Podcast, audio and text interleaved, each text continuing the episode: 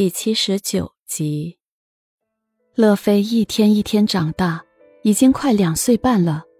一想让他接触一些小朋友，但是发现很多地方知道乐飞是个脑瘫儿童，都很不愿意接受。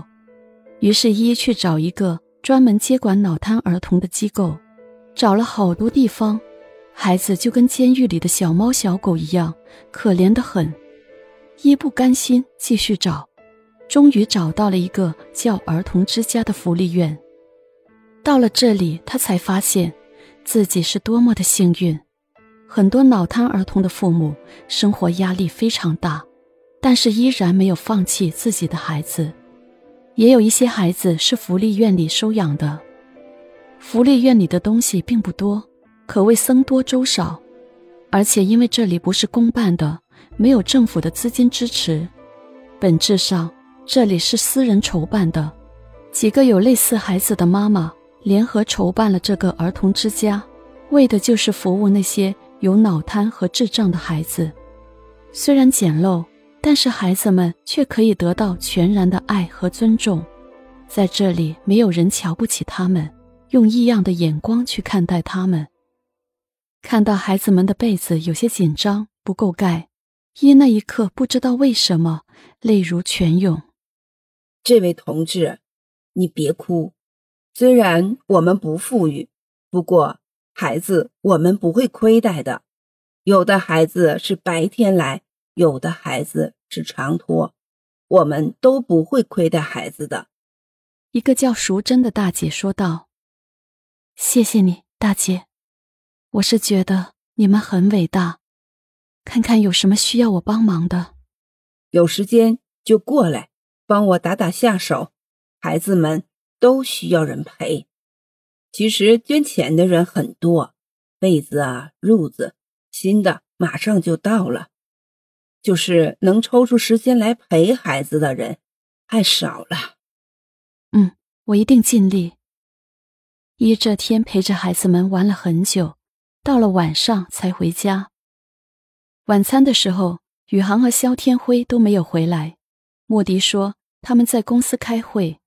最近宇航筹备了一个新的旅游项目，在和海外做对接，所以忙了一些。短短的几年间，宇航已经从一个年轻的公司总裁成为了集团的总裁。在他的开疆扩土中，公司的业务已经从原本的美国扩展到了整个美洲和欧洲。依依，乐飞已经两岁半了。你要不要考虑考虑再要一个孩子？莫迪试探的问。“哦，我考虑看看。”我知道你心里疼爱乐飞，可是你看你爸爸和宇航这么忙，家里将来总是要有个接班人的。莫伊不是嫌弃乐飞，而是说的是实话。每次和宇航说这话的时候，宇航都是支支吾吾的，我看得出来。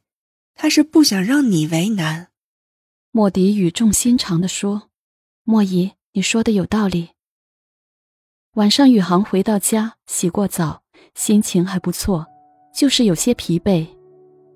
宇航，我有事情想和你商量一下。什么事情？你这么严肃？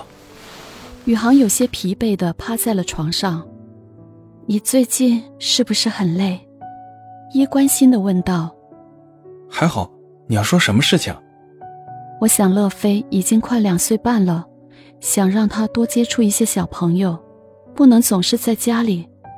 我找了好几个地方，正常的托儿所都不太愿意接受，但是有个地方叫儿童之家，都是跟乐飞类似的孩子。我想让乐飞和小朋友们多交流交流。也好，不过那地方安全吗？嗯。有点简陋，别的还好吧？我明天跟你去看看。你最近是不是很忙？我看你很累的样子，一有些担心。还好，要忙出头了，别担心。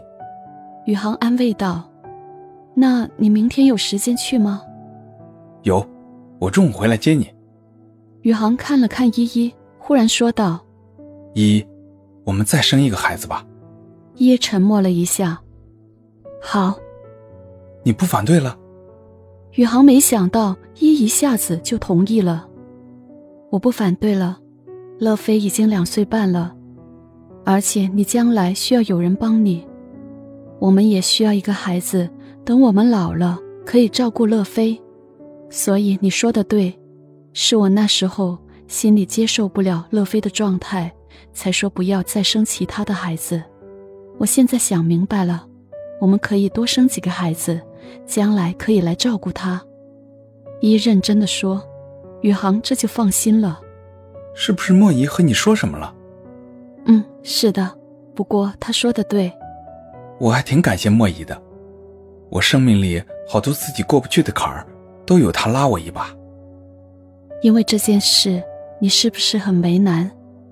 不算为难，不过我的确想多要两个孩子，但是我也理解你的状态。莫姨自己的孩子是不是也在美国？嗯。